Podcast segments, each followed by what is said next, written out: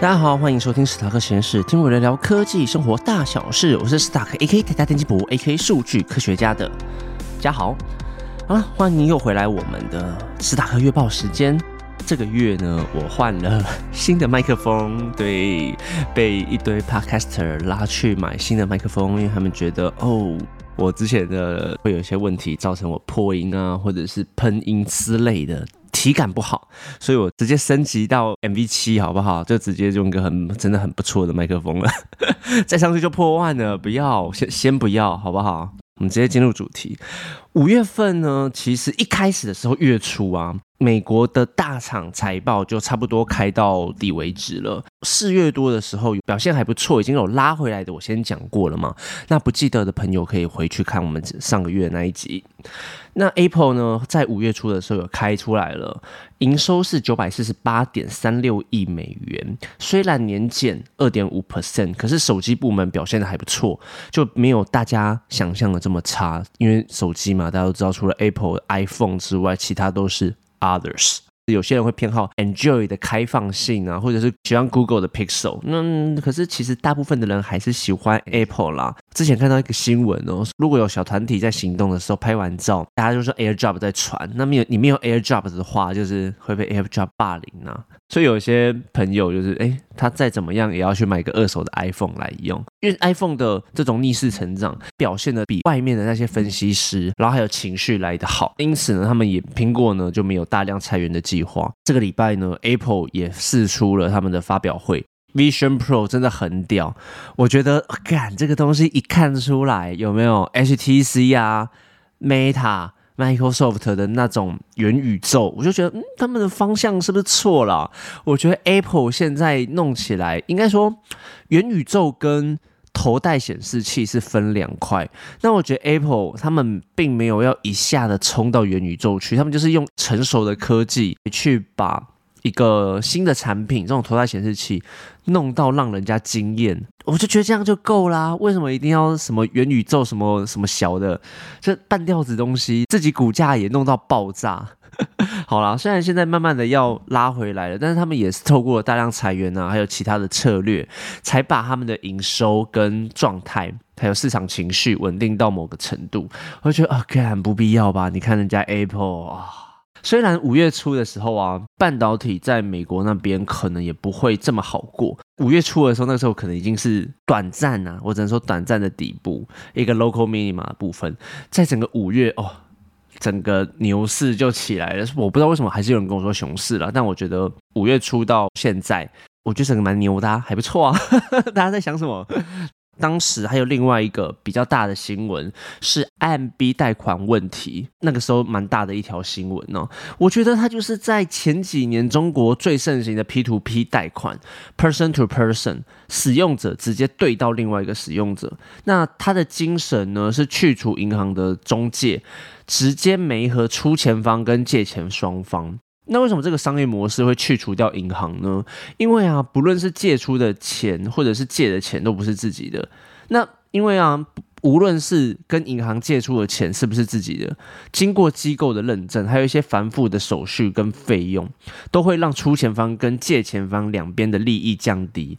所以，如果今天有另外一个第三方，他去除了银行的中介之后，他对于每和两边的利益都会提出一个更好的条件给他们嘛？有没有？我借出去钱的人，诶，我可以收到更多的钱回来啊！得到钱的人不用扣那么多手续费。高利贷借啊，你借一万块，可能只会拿到九千多。那跟银行的话，可能就是利率的问题。我要还我借一万块，可是我可能要还一万多块。对，这个会让某些人却步。那今天如果有一个第三方的话，可能会有得到更好的利益，大家就会趋之若鹜嘛，对不对？我觉得就是一个贪呐。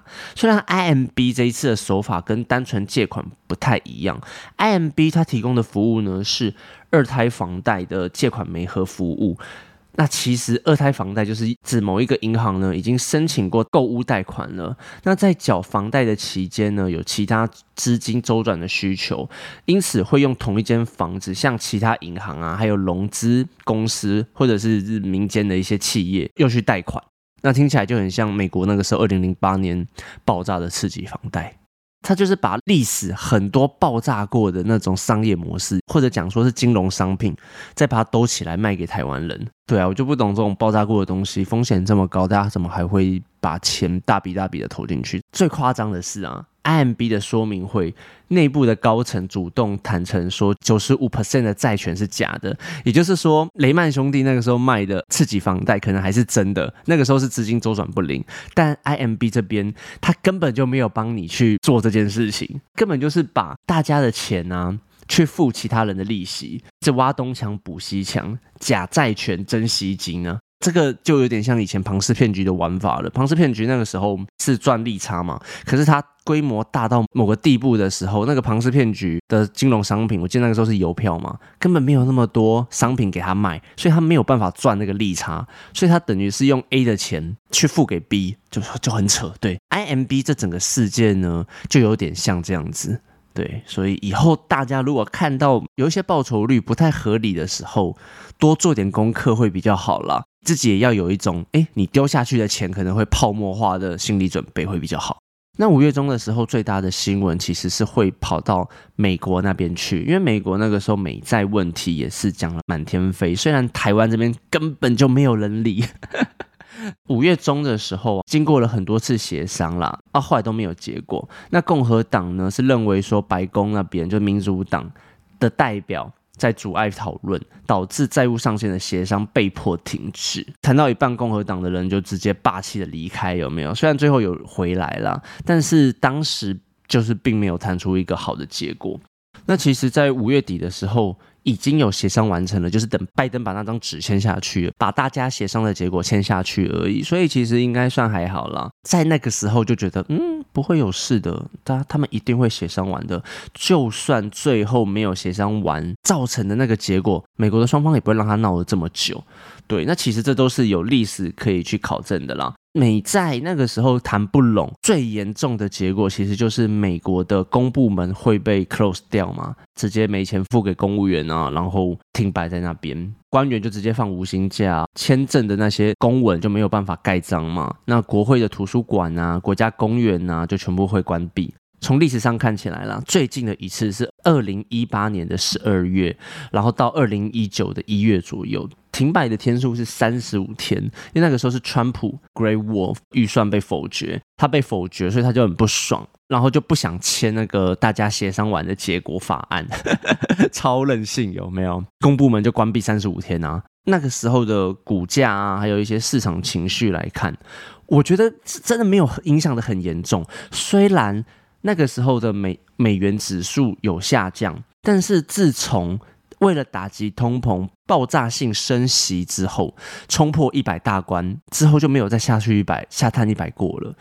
对，影响美元指数的原因很多啦，利率啊、投资者情绪、大环境的战略等等。我觉得最直接影响的就是利率。在这种大升息的环境下，你跟我说美债问题会不会去解决？看，一定会啊。最近经济才好，你们不赶快谈完，又要让大家烂，是不是？所以其实不担心的人很多，那最后也跟大家想的一样，对，谈完了。当时还有另外一个我觉得蛮有趣的新闻，是中国的半导体的部分。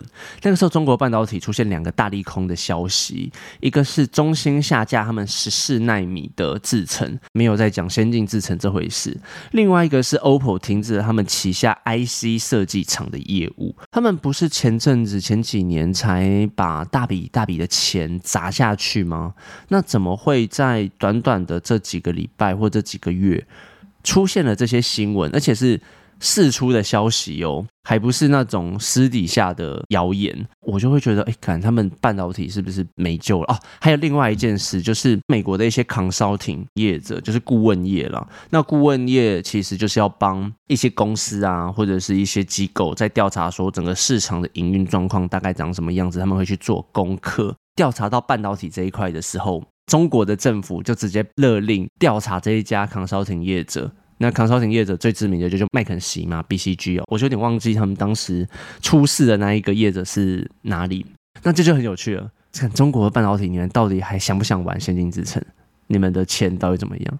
虽然很多人会觉得说，哎，他们之前阵子就很多诈骗案呢，哦，不是 IMB 那种诈骗案哦，是之前的重点研发的产业嘛，所以补助很多，所以很多省就会想说，哎，我也要发展半导体，然后从中央政府那边捞很多钱过来。这一次听到这些新闻，我就觉得，嗯，是不是不太妙？其实也不只是半导体产业不太妙啦，我很多朋友其实他们从呃疫情之后纷纷的回来，因为那个时候太可怕了，一直要戳鼻孔啊，然后整个监管的问题，大家都觉得看中国这个不会塞。回来之后。帮我去打听中国那边的消息，很多的工厂啊，几乎都停止招人，或者说已经轮换一批了。很多的台湾人或者是一些中高层的管理人员都没有再过去，台湾人变得比较少，不太可能归零啊。因为他们的薪水一样还是开好几倍在挖人，但愿意过去的比例就下降很多。我朋友以前也是宁愿就是领着两三百万或者三五百万的薪水在那边，但是因为疫情的关系回来，他薪水打好多折，他都觉得算了没关系啦啊。他现在就是隐居在隐居在某个县市，我就不要讲哪个县市了，他 他有的时候会停。对，我们就可以再看看一下中国最近几年的发展吧。虽然我也很讨厌中国，可是想要扒中国大腿的人国家还是很多。像前阵子的法国有没有？美国你说他们现在打那么严重，但我常常讲啊，他们私底下的企业还是继续要靠着中国的市场。像最著名的就 Elon Musk 的特斯拉嘛，他之前也是因为降价策略，又带起一次电动车市场的热度，因为那个时候超级销价竞争啊。中国人最吃这一套了啊，没有了，全世界都最吃这一套了。五月底的部分呢，其实 AI 概念股已经烧很久了，那最近就是热到炸锅，就是你不管投什么，台湾很多 AI 概念股就直接飞天的涨。那我前面讲那个美债的问题，就根本没有人在 care 了。对啊，那些恐吓性的言论根本就没人在怕，还是赶快炒 AI 概念股比较开心嘛，对不对？像 NVIDIA 就直接突破四百美元。NVIDIA 单日的市值冲破两千亿美元，带动整个美金大盘啊，几乎人人喊涨的趋势。这种超级火热的趋势，就会有人开始喊空，没钱赚的那些人嘛。那像 ARK 投资管理公司的发言人就表示呢，该公司。就是最近涨的这些东西，他们不予置评。那雾的姐以前呢，其实她也是 NVIDIA 的粉丝，但她嫌弃前几个月 NVIDIA 的股价两百三十四，这个估值太高了。如果我没记错的话，她当时的动作是疯狂的摊平特斯拉啦，她就一直买特斯拉。虽然说特斯拉也是有涨，可是跟 NVIDIA 的这一个报酬率比起来，真的是 NVIDIA 比较赞呢。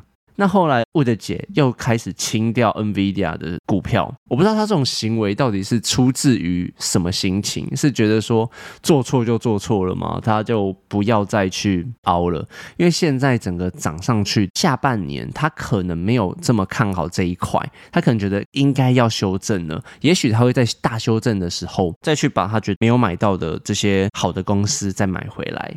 但我自己会觉得说，不需要去逆着趋势走，搭着顺风车，有的时候是很舒服的。台湾的新闻其实也是开始在讨论这种行情过热的问题，建议去减码。这是在二十一号到二十七号的新闻。那我在六月初的时候是比较没有听到这方面的消息。我是觉得说风向这么热，所以有些人开始会怕了，就建议减码或获利了结。如果你今天听到你。你今天吃饭啊，或者是你去菜市场，我不知道现在有没有人去菜市场哎。你如果听到隔壁阿妈都在讲 AI 的话，那我就觉得哦干，你的确是该出场了，好不好？先放一点到口袋是比较安全的。当你妈、当你阿妈都在买 AI 概念股的时候，该怕了，没错。好了，那我最后讲一下我重新开启的机器人二号的部分，好不好？到目前为止，我录音的时间是六月八号。那到六月七号，我昨天按机器人的整个效率啊，是正十点多 percent，投资报酬率正十。重新开的第一个第一个月就收那么高，哇！那我讲几个涨比较多的二三四五的智邦，那到六月八号收盘的时候是三百五十五点，它的增幅是二十六 percent。它在五月份的合并营收是六十四点七三亿元，年增五点一四 percent。那它其实也是跟着整个 AI 概念股发酵，受惠于五 G 啊 AI 大数据的趋势，持续推升资讯传输的需求，然后带动资料中心的建制规格提升，尤其是 AI 之后 data center 的新动能，所以它带动整个智邦的产品出货。就是有些法人会预估啊，二零二四的整个趋势会更大。刚刚讲到说资料中心 data center 的部分，所以这几个月啊，也很多人在说 AI 概念股之外，server。也是下半年的重点之一。那如果要买到更上游的半导体，像台积电啊，或者是日月光等等。